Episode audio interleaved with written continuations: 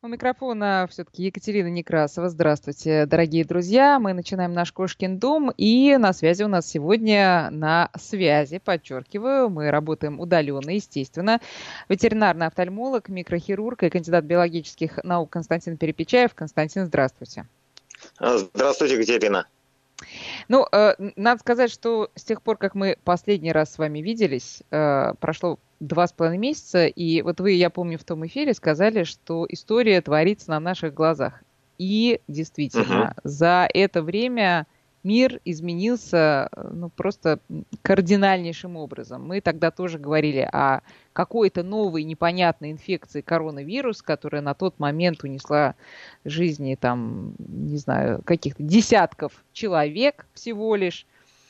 Что происходит сейчас, мы все прекрасно знаем. Мы будем говорить опять о, э, э, об этой ситуации, естественно, с точки зрения вот нас, владельцев домашних животных, потому что обеспокоенности очень много, и чем дальше, тем больше появляются не просто какие-то слухи, а целые научные статьи о том, что все-таки домашние животные могут заражаться COVID-19. И э, я так понимаю, что ветеринары пока находятся в недоумении, действительно ли это так, пока нет достаточной доказательной базы. Начнем говорить сегодня именно об этом. Друзья, вы можете задавать Константину, как всегда, свои вопросы. 5533 для ваших смс в начале сообщения слова «Вести». Наш WhatsApp и Viber 903 170 6363. Пожалуйста, пишите. Ну, а потом вообще продолжим разговор, который мы уже тоже ведем не первую неделю, о животных на карантине, но именно с точки зрения ветеринарии, потому что тут тоже вопросов, к сожалению, немало. Константин, итак, а, давайте разбираться. Вот вы тогда, я просто переслушивала еще наш эфир, и вы сказали, что на тот момент было известно, что 9 видов вообще живых существ, включая человека, угу. восприимчивы к COVID-19. А сейчас что-то, как-то этот список расширился, есть какие-то данные на этот счет? Ну, смотрите, здесь э, очень важно, и вообще вот, как бы нашим слушателям я хочу сказать, что э, все-таки давайте мы будем делить э, научные исследования и мнение, скажем так, и обсуждение вирусологов. Да, дальше представление о данной ситуации обычных, скажем так, обывателей да, или наших владельцев а, там, домашних собак и кошек, да, которые переживают, безусловно, и э, вообще важность э, той информации э, с точки зрения там, практического использования. Э, современная вирусология ну, важно понимать, что это как бы серьезная фундаментальная наука. Это, безусловно, наука доказательная, и э, именно в научном мире, да, в научной среде вирусологической существует определенное правило, да, что до тех пор, пока абсолютно точно не доказано да, конкретно там какой-то постулат, какая-то ситуация, этот вопрос считается как бы находится в подвешенном состоянии. А, я постараюсь приводить ну, какие-то простые примеры, которые нашим слушателям понятны. Соответственно, применителя к вот, к вот этой инфекции COVID-19, смотрите, какая интересная ситуация. То есть а, мы сейчас, да, мы и научное сообщество предполагает, что инфекция возникла в Китае, да, там в провинции Ухань, где-то в районе, условно говоря, вот этот Sea Food Market, да, вот этого рынка там животных экзотических, которые там продавали. А, мы не знаем точно где, да, в каком именно месте. Мы не знаем точно, может быть, инфекция возникла где-то в других местах или одновременно в нескольких местах. Но а, после того, как инфекция началась, после того, как конкретный вирус, конкретный вирус был выделен от конкретно больных людей, мы предполагаем, что источником исходным да, явились летучие мыши. А, и если наша задача, да, или моя задача, допустим, будет являться а, оспорить каждое утверждение, да, не согласившись с ним, я могу, соответственно, тут же представить сейчас контраргумент. А вот скажите, пожалуйста, есть ли экспериментальное подтверждение, что вирус вот этот вот SARS-CoV-2, да, который вызвал инфекцию COVID-19, был передан летучей мышью? Соответственно, для того, чтобы подтвердить вот этот постулат, а, мы должны найти летучую мышь, да, больную вот этим вирусом. Мы должны выделить от летучей мыши вот этот вирус. Мы должны найти здорового человека – мы должны поставить опыт, в котором эта конкретно летучая мышь с этим вирусом будет контактировать с живым человеком, человек заболеет, да, с характерными признаками, мы выделим у него этот вирус, идентифицируем его как вирус, аналогичный тому, что есть у летучей мыши, и таким образом мы будем считать ситуацию доказанной. Да? Ну, то есть вот вы хотите сказать, что все, все происходящее условно доказуемо? А, значит, я хочу сказать, что а, есть какие-то, а, хотя вирусология это точная наука, да, но есть какие-то вещи, которые мы не можем доказать экспериментально, не потому, что мы не можем это сделать там теоретически или практически, да, наверняка можно найти там, не знаю, безумных здоровых добровольцев, да, и наловить мышей, да, но есть этические нормы и правила, да, и есть целесообразность доказательства какой-то ситуации. Вот насколько нам необходимо доказать вот то, что я сейчас говорю. Ну, с точки зрения науки, может быть, для безумных ученых, да, это был бы какой-то интересный эксперимент, но с точки зрения практики ситуация совершенно другая. У нас сейчас идет эпидемия, да, пандемия COVID-19. А, болеют люди, там сотни тысяч, да, по-моему, сейчас к миллиону приблизилось уже число заболевших. Там люди болеют, болеют Нет, тяжело. К сожалению, люди к погиб... двум уже приближается, но... Уже к двум, да. да. То есть люди, люди погибают. Вот скажите, насколько с практической точки зрения нам важно сейчас понять, летучая ли мышь конкретно, да, которая сидела там где-то на пальме и ел банан, заразила человека. Да ни насколько сейчас это не важно. Да, когда эпидемия пройдет, когда эпидемия закончится, ученые будут перелопачивать, не знаю, там этих летучих мышей, проводить там секвенирование, генетические исследования, чтобы понять, где в природе, в естественных условиях остался сейчас резервуар вируса, чтобы он когда-то не дал эту вспышку. Да? Но сейчас это не важно. Не, абсолютно, Итак, тем более, тем более, Константин, извините, перебью, а, тем да. более для владельцев э, кошек, например, вот э, по поводу летучих мышей вообще не важно, а важно вообще не важно страшно, да, когда да. мы читаем сообщения то есть, о том, что я, я, я просто почему заразить. начал с мышей, да, потому что мы все вроде как бы, то есть мы все, да, весь научный мир и наше сообщество, мы согласились с тем, что вирус от летучих мышей перешел, и мы готовы это принять, да. Теперь идем ближе к кошкам, то есть мы знаем, что а, первая эпидемия да, коронавируса тяжелого, да, вот этот SARS, атипичная пневмония в 2003-2004 году, а, у нас был, условно говоря, определенное звено в этом процессе пальмовое цвета, которое заразилось вирусом, и этот вирус заразил человека. А опять-таки, с точки зрения ликвидации эпидемии SARS в 2003-2004 году, насколько это было важно? Опять-таки, не насколько. Да, вирус ушел куда-то там, слава богу, исчез и, и замечательно. Дальше. 2013-2014 год, эпидемия МЕРС, да, вторая эпидемия коронавируса. В этом случае мы считаем, что вирус человеку передался от верблюдов. То есть первичный источник летучая мышь, да, потом заболели верблюды, потом от верблюдов там заболел человек. Опять-таки, насколько болезнь верблюдов важна была с точки зрения ликвидации эпидемии? Ни насколько.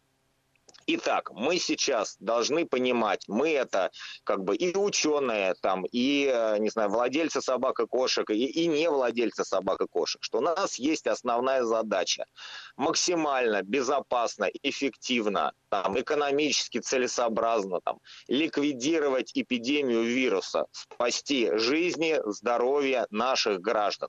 И эта задача основная, и ее, собственно, все выполняют да, по мере сил там, и возможностей. А вот практическая и теоретическая вирусология, она выполняет свои задачи.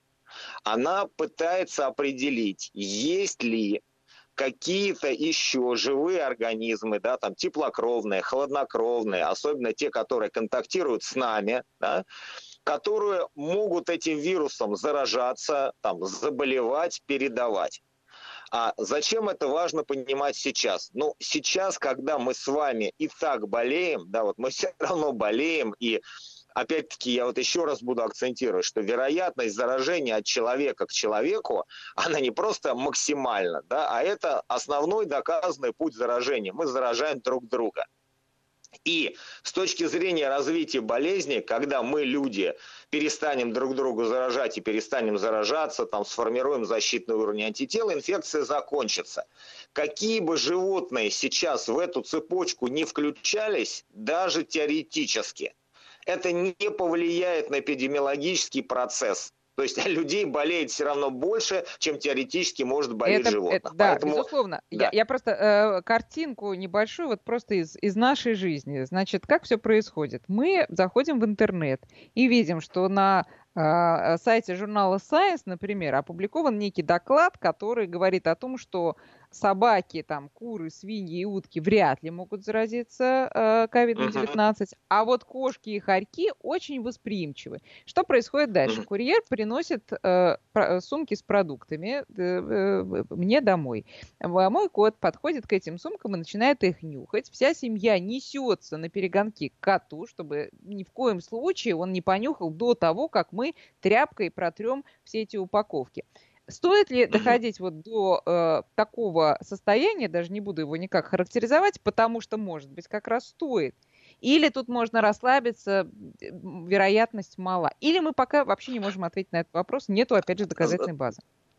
Да, значит, вот смотрите, очень хороший вопрос. Я вчера как бы как раз вот а, вынес мозг всем практикующим вирусологам, да, хочу подчеркнуть не тем людям, которые там, не знаю, имея высокий какой-то статус там чиновников или каких-то там, не знаю, там эм, менеджеров, управляющих, э, делают вид, что они там разбираются в вирусологии, да, если ты руководитель какой-то там крупной организации, это совершенно не, не, не обязательно означает, что у тебя есть достаточно уровень знаний знаний, да, практических, а с людьми, которые, условно говоря, там на переднем крае вирусологии, только вот, грубо говоря, ветеринарии. И они мне все очень так строго говорят, Константин, значит, в вирусологии, пожалуйста, никаких допущений и никаких «если бы». Да, то есть, если это пока не доказано точно, значит, значит не доказано. Итак, что на сегодняшний день доказано относительно наших кошек? Были проведены научные опыты, да, официально в Китае научными учеными, государственными институтами, а, Академией Министерства сельского хозяйства Китая, Академией наук Китая. То есть не просто там Чунь Дунь Хвань где-нибудь там сидел на даче, да, и что-то ковырял, да, серьезные государственные институты занимаются этим вопросом. Они отрабатывали механизм и возможность заражения вирусом человеческим, да, SARS-CoV-2 лабораторных животных. Какова была главная задача этого опыта? Но по большому счету определить а какие из, из животных могут использовать для лабораторных исследований, тестирований противовирусных препаратов, да, разработки вакцин. Мы же не будем вакцину разрабатывать да, и тестировать на людях. Да, мы же понимаем, что это ну, как бы абсурдно. Нам нужны как бы рабочие материалы. Параллельно с этим, естественно, ставилась научная задача определить, может ли вирус, вот, а может ли он там перейти и так далее. В результате этого опыта было установлено, что если мы возьмем вирус, выделенный от больного человека, то есть вирус SARS-CoV-2, который у человека вызывает болезнь и гибель, и экспериментально внесем этот вирус в нос, там, в трахею, в дыхательные пути лабораторных животных, да, исследовали хорьков, кошек, собак, уток, там, кур, там, и, там, условно говоря, еще кому-то. Вот из этой группы животных заразятся, то есть отреагируют на вирус, и вирус начнет размножаться в организме кошек и хорьков. При этом взрослые кошки и хорьки, они будут проявлять признаки поражения верхних дыхательных путей, да, но у них не разовьется тяжелая вирусная пневмония с летальным исходом. Маленькие котята, то есть в районе там двух-трех месяцев, да, то есть маленькие-маленькие животные, да, котята, они также, можно их экспериментально, подчеркиваю, экспериментально заразить вирусом SARS-CoV-2, и у них может развиваться клиническая картина вирусной бронхопневмонии с тяжелым летальным исходом. То есть доказано ли что вирусом SARS-CoV-2 можно экспериментально заразить кошек и хорьков. Доказано. Вот доказано. Второе. Почему? Да, а, э, да, да, пожалуйста. Значит, а дальше. Может ли этот вирус от вот этих же животных естественным путем заражать других животных? А для кошек, да, с вероятностью 30%. То есть мы взяли этих кошек, которых заразили, они заболели, мы поставили переноску кошки кошкой, да, и 30% кошек заразились. С хорьками да, тот же самый опыт был проведен, но клинических признаков заболевания у контактных хорьков не обнаруживали, хотя вирус от контактных хорьков выделяли. То есть хорьки также могут передавать вирус хорькам, да, только немножко в более ограниченном варианте. Все. Почему вы, вот, почему вот вы эти, так да. подчеркиваете слово экспериментально? А в обычной жизни да, смотрите, меньше вероятно? Значит, Значит, экспериментально почему? Потому что вот вирусология как раз это наука, когда а, 2 плюс 2, оно не всегда 4. Да, оно иногда там 3,8, там иногда 4,1.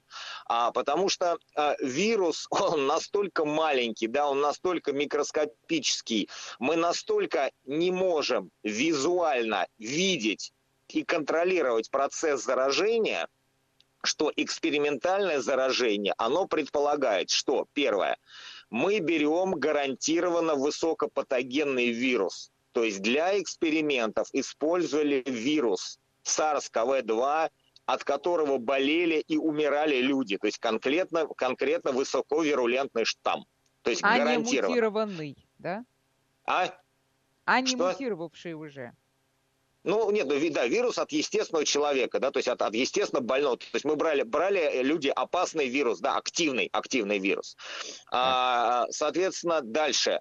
А, мы вирус а, вносили, да, мы проверяли, во-первых, сначала, не, ну не мы, да, я не участвовал, китайские ученые, да, они проверяли на культуре клеток, насколько этот вирус активен да, то есть они убеждались, доказывали, что да, он активен. После этого в высокой заражающей дозе гарантированно обеспечивающие заражение, они непосредственно вводили вирус в верхние дыхательные пути. То есть, если, условно говоря, мы взяли экспериментальную кошку, э, облили ее там сверху этим вирусом, там с ног до головы, она в этот момент задержала дыхание, пошла в ванну, вымыла руки с мылом, да, там умылась и, и не заразилась. Да? Мы же понимаем, что в естественных условиях для заражения – мало контакта с вирусом. Понятно, Нужно, это понятно. Он... Тут э, а, абсолютные условия созданы и эффект вот такой определенный. Тогда поясните, пожалуйста, да, почему взрослые условия. кошки не да, умирают, и... не умирали в этом эксперименте, а котята э, погибли? А, что, что, простите, я не расслышал. Почему взрослые кошки не погибали, а, а котята погибли в результате а, этого эксперимента? Вот на, на этот вопрос э, вирусология сейчас ответить не может. То есть вот как раз принципиальный момент да, современных вирусологических исследований говорят о том, что мы не теоретизируем.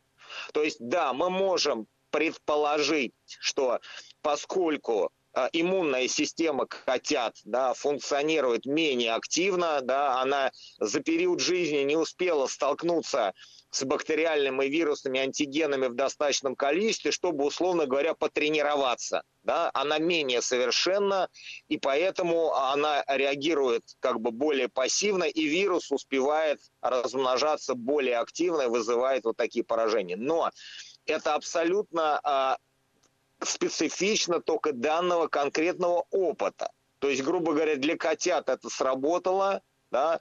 для хорьков никакого абсолютно, а, то есть э, у хорьков такое же явление не обнаружено, это обнаружено конкретно для кошек. Понятно, но Дальше... Э, тем не менее, Константин, мы да. сейчас должны будем прерваться на новости, давайте немножко э, подытожим эту первую часть нашей программы. Э, да, это все эксперимент, он проведен в Э, абсолютных условиях, условиях, когда шансы не заразиться тот, кто в принципе это может сделать, нет. Но это да. не значит, что мы должны э, сказать, да ладно, в моем доме точно мой кот не заразится. Мы должны помнить, а, а что такая вероятность, пусть маленькая, но существует. Да. Так? Безусловно. Значит, Сейчас, мы говорим да, о том, что существует я теоретическая возможность новости, потом кошки воспринять человеческий вирус. В Москве 9 часов и 36 минут. Мы продолжаем разговор с Константином Перепечаевым. А у нас э, сегодня на связи ветеринарный офтальмолог и кандидат биологических наук. И мы говорим, естественно, о том, что тревожит многих владельцев домашних животных, прежде всего кошек. Константин, давайте э, еще раз, поскольку я вас прервала, э, к сожалению, да. из-за новостей, еще раз. Правильно ли я подытожила нашу первую часть? Значит, все равно ну, надо быть на стреме, короче говоря, владельцем кошек учитывая эти эксперименты? Катерин, понимаете, вопрос какой, что а, вам проще сказать так, как вы говорите, да, но у нас в вирусологии же нету понятия, или в медицине быть на стреме, да, что значит быть на стреме. То есть мы говорим о том, что, значит, давайте вот я, я буду как бы принципиально упираться в точные формулировки, да, чтобы как бы слова не были поняты как бы Хорошо, давайте я да? скажу более э, академичным языком. Э, нельзя исключать такую вероятность, хотя она невелика. Да. Да, да даже мы, мы скажем наоборот, что теоретически доказана возможность экспериментального заражения кошек человеческим коронавирусом, да, доказана возможность при экспериментальном заражении передачи вируса от кошки к кошке. То есть вот Но это не вот, да, от кошки к человеку, поскольку таких экспериментов, да. естественно, таких никто не ставил не, нету. и будет ставить. От кошки к человеку, давайте сразу говорить, таких опытов нет. Дальше, что еще доказано? Какой еще был настоящий опыт, да, подтвержденный по научным канонам и правилам проведен? Доказано, что кошки которые в естественных образах, в естественных условиях контактировали с людьми, болеющими коронавирусом, вырабатывают специфические противокоронавирусные защитные антитела. То есть как бы был экспериментальный опыт, когда мы кошку заразили человеческим коронавирусом, да, экспериментально выделили этот вирус, убедились, что он так и есть, да, и кошка может этим вирусом заразить кошку.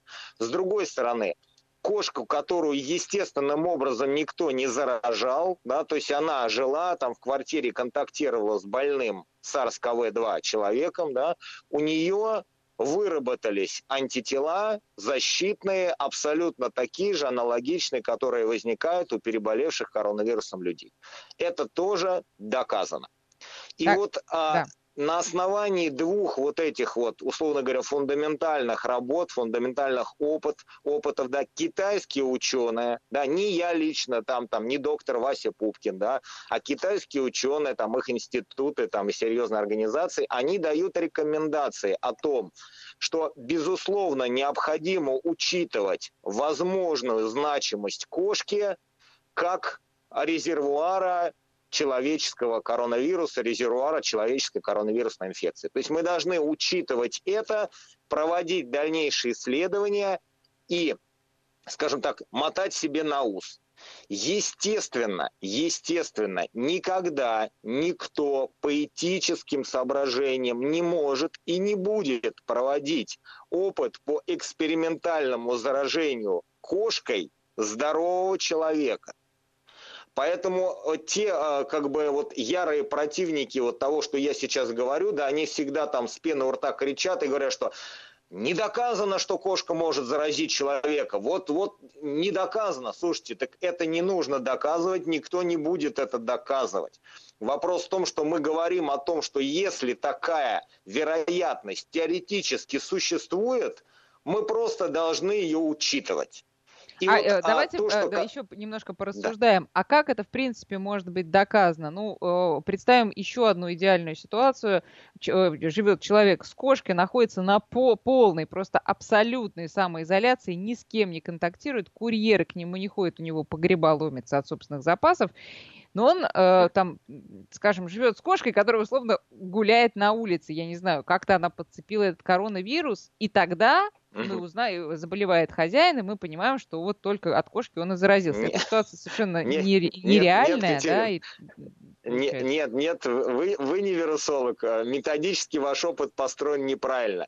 Дело в том, что как контраргумент я вам привожу следующее, да, что ваша кошка, которая гуляет на улице, а, на нее а, наплевал сверху, ну в прямом смысле, наплевал, начихал, насморкался, больной коронавирусом человек, кошка пришла к вам домой, и, ну, условно говоря, там не вы, там, не знаю, человек, который находится дома, он контактировал с поверхностью кошки и контактным образом заразился коронавирусом. И ни, ничего вы мне не сможете на это возразить, да, потому mm-hmm. что это недоказуемо. А, а, единственный способ, единственный способ что-то доказать, это создать ситуацию, исключающую любые вероятные погрешности. Взять кошку, которая, которая до этого была здорова, эта кошка должна заразиться коронавирусом естественным путем от другой кошки, либо от другого больного человека, у которого этот коронавирус выявлен и подтвержден.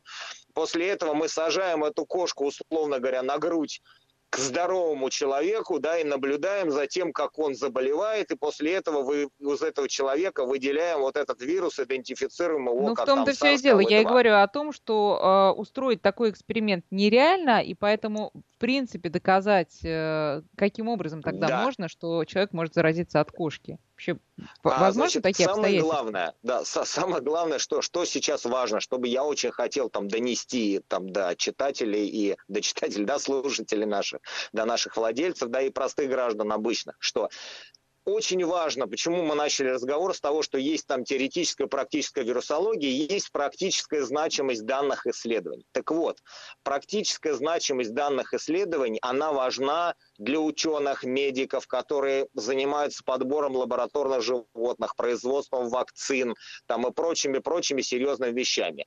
Но с точки зрения практической эпидемиологии, а не мы сейчас должны бояться кошек даже теоретически, да, то есть это проблема кошек, что, что они вынуждены контактировать с нами, да, и мы можем теоретически быть для них источником опасности. И до тех пор, пока эпидемия коронавируса человеческого, да, она не будет как бы закончена, да, она не будет там заторможена, да, или полностью там устранена, заниматься проблемой и теоретизировать на тему, а может ли там кошка теоретически, выделив вирус, заразить, вообще не имеет никакого смысла. У нас миллионы больных людей, да, и незначительное количество кошек, которые, условно говоря, попали в эту вирусную, ну, вот в кавычках, мясорубку, да, и как как вид, который теоретически может заразиться, так же, как, извиняюсь, заражались пальмовые цветы, да, там вот эти несчастные верблюды, они, получается, выражаясь, знаете, опять-таки простым языком, попали под эту вирусную раздачу, да, и явились организмами, которые также в этой ситуации страдают. Но абсолютно никакой спекуляции, там, паники по поводу того, что сейчас нам нужно что-то делать с кошками, как с возможным источником даже потенциальной инфекции, не нужно делать это просто глупо.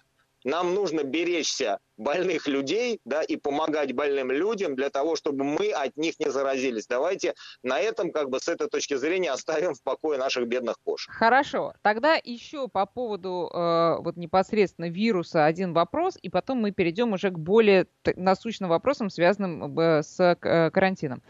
Есть э, также публикации, э, где говорится о том, что животные, домашние животные с коронавирусом не, не указано с каким, мы знаем, что их много, могут способствовать выработке у своего хозяина некоторого иммунитета к заболеванию. Попрошу вас прокомментировать это утверждение. А, а значит, вы знаете, Катерина, давай, давай я скажу так.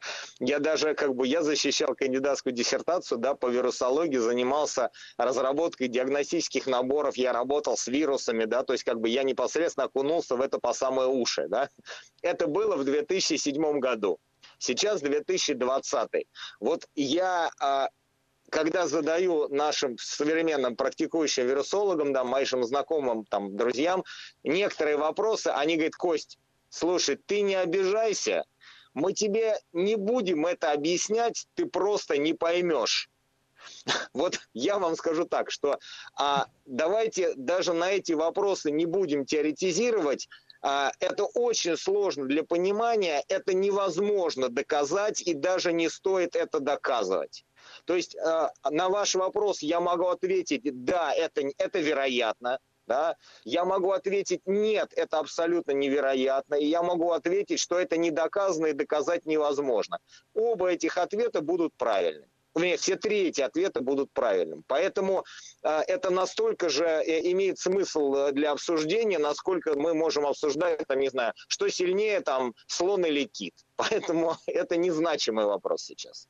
Ну хорошо, ладно, подождем а, того времени, когда э, можно будет опираться на какую-то э, базу да, доказательную. Да, вот, Значит, давайте тогда да, действительно без... перейдем к нашим карантинным делам, которые да, создают да, много Катерина, я просто, проблем. Да, я как раз хотел сказать, что как раз когда все это успокоится, да, там, не знаю, пройдет несколько месяцев, лет, и нашим ученым будет нечем заняться, да, вот как раз тогда мы начнем копать в иммунологию, залезать во взаимодействие между различными типами коронавирусов, получать всякие постоянные переменные, и, может быть, мы сделаем какие-то из этого положительные выводы. Но сейчас это не важно. Хорошо. А, значит, э, вопрос от слушателя. Если единственный хозяин, э, вопрос абсолютно такой бытовой, житейский, но на самом деле очень, очень такой насущный. Если единственный хозяин попадает в больницу в связи с коронавирусом, а я тут добавлю, в связи на самом деле с чем угодно, куда определяется домашний питомец в этом случае? Константин, можете ответить на этот вопрос? А, слушайте, здесь вопрос такой, что по идее, э, то есть я не могу ответить на этот вопрос как, как практикующий врач, да, потому что а, у нас животное, с одной стороны, является, ну, как бы по законодательству, там, как бы частной собственностью, да, считается, что это имущество наше. И без ведома владельца, без ведома владельца, оно никуда не может быть помещено. Как там ваш стул или телевизор не могут никуда перенести. Но поскольку это животное, которое требует ухода и заботы, и если мы его оставляем, да, в закрытом помещении, это, естественно, не есть оставление в опасности, да, как определенно у нас есть такая статья в Уголовном кодексе, но это как минимум попадает под жестокое обращение с животными, да, значит, наверное, должны быть приняты какие-то меры о том, чтобы за этим животным как минимум там наблюдали, кормили, поили, но поскольку животное находится в квартире, где находился больной человек, и, соответственно, вирус находится на всех поверхностях, ну, в том числе, да, наверное, на поверхности животного, оно же с этим контактирует,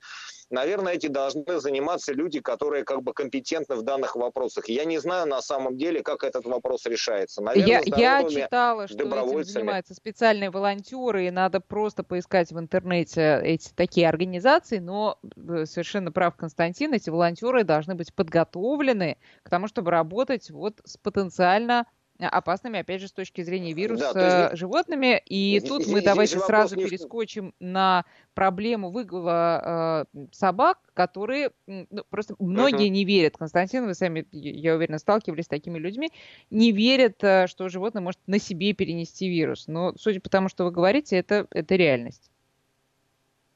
А, смотрите, я, я могу сказать более того, что а, то есть а, поверхности, которые мы можем дезинфицировать химически, физически, температурно, да, чем более они ровные и гладкие, да, тем больше вероятность того, что мы их можем быстро дезинфицировать. Но с этой точки зрения поверхность биологического организма она не дезинфицируется, в принципе, никакими способами. И если, грубо говоря, наша кожа, да, а, она имеет ограниченное количество шерстного покрова, да, и мы можем вымыть с мылом и протереть спиртом, да, я не знаю, и как бы обеззаразить себя достаточно эффективно, то шерстяную поверхность там собаки или кошки а, мы не можем продезинфицировать никаким способом. Поэтому, естественно, как как источник загрязнения, мы должны как бы гулять э, максимально осторожно и э, как бы чужих собак и кошек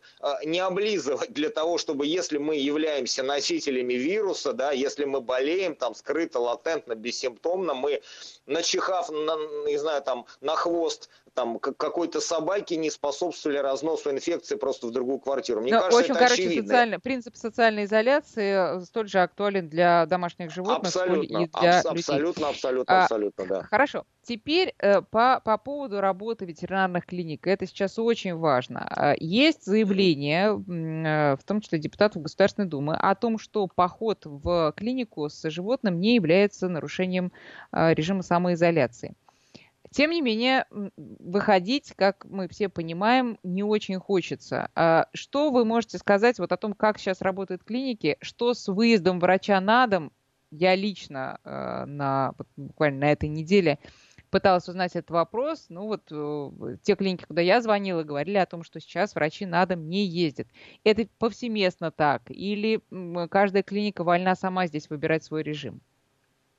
Ну, смотрите, Катерина, я опять-таки, э, ну, как бы, я могу говорить только за себя, да, за работу нашего центра, да, условно говоря. А, у нас всегда прием пациентов шел как бы по предварительной записи, соответственно, мы стараемся сейчас пациентов плановых по возможности переносить, да, если я могу по телефону своего пациента там проконсультировать, то есть какой-то там несерьезный вопрос, не требующий обращения, я стараюсь это сделать по телефону.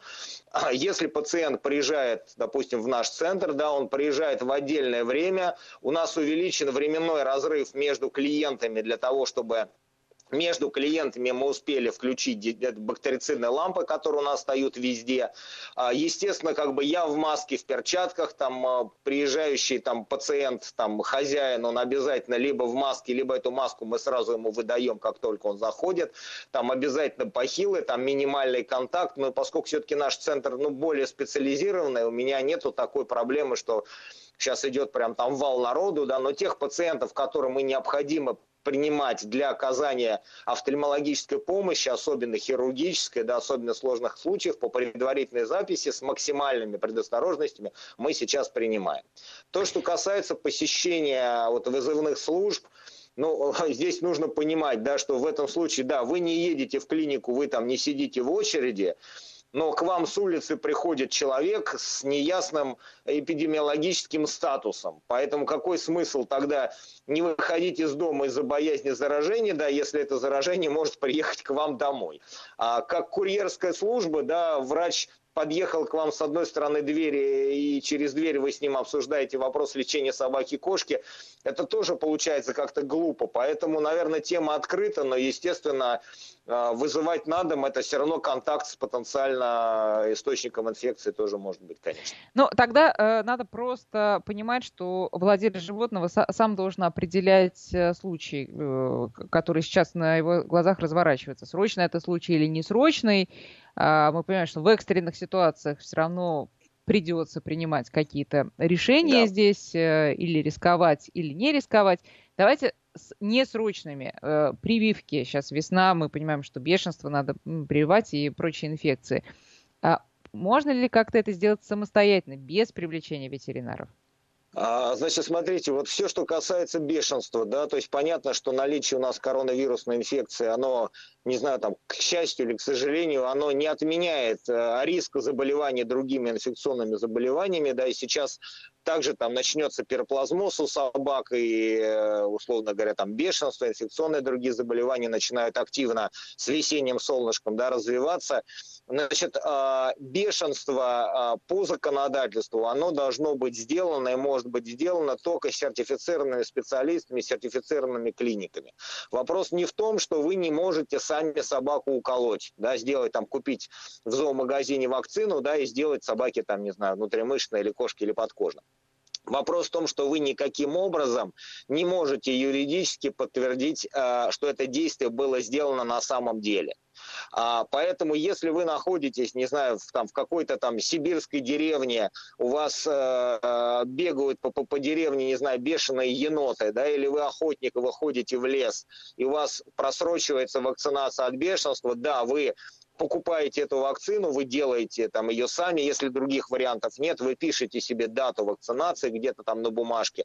Но после того, как весь вот этот вот трэш коронавирусный закончится, вы идете в ветеринарную клинику и собаку будут повторно вакцинировать. Если mm-hmm. ситуация не экстренная, а, я рекомендую, чтобы все-таки вакцинация от бешенства была сделана ветеринарным врачом. Если это крупная собака, с которой вы все равно выходите на улицу, да, вы все равно гуляете, значит, вы записываетесь в ветеринарную клинику, вы приходите в кабинет вакцинации. У нас сейчас некоторые пациенты, которые приходят, да, мы вакцинацию делаем, это происходит следующим образом. А, заходит владелец в маске, да, он отдает нам документы, мы сначала оформляем документы, регистрируем его в журнале, там он оплачивает, После этого он идет, заходит с собакой, собака, условно говоря, там заводит на порог, мы ее разворачиваем, делаем укол, до свидания, до свидания. Все в ну, в общем, соблюдение всех есть... мер безопасности. Кстати, у нас, да. к сожалению, время заканчивается. Э, спасибо вам большое за э, разъяснение сегодняшнее. И будем надеяться, что в следующий раз э, в нашем эфире мы уже будем говорить в более спокойной общей обстановке. У нас сегодня был в гостях Константин Перепечаев. До встречи.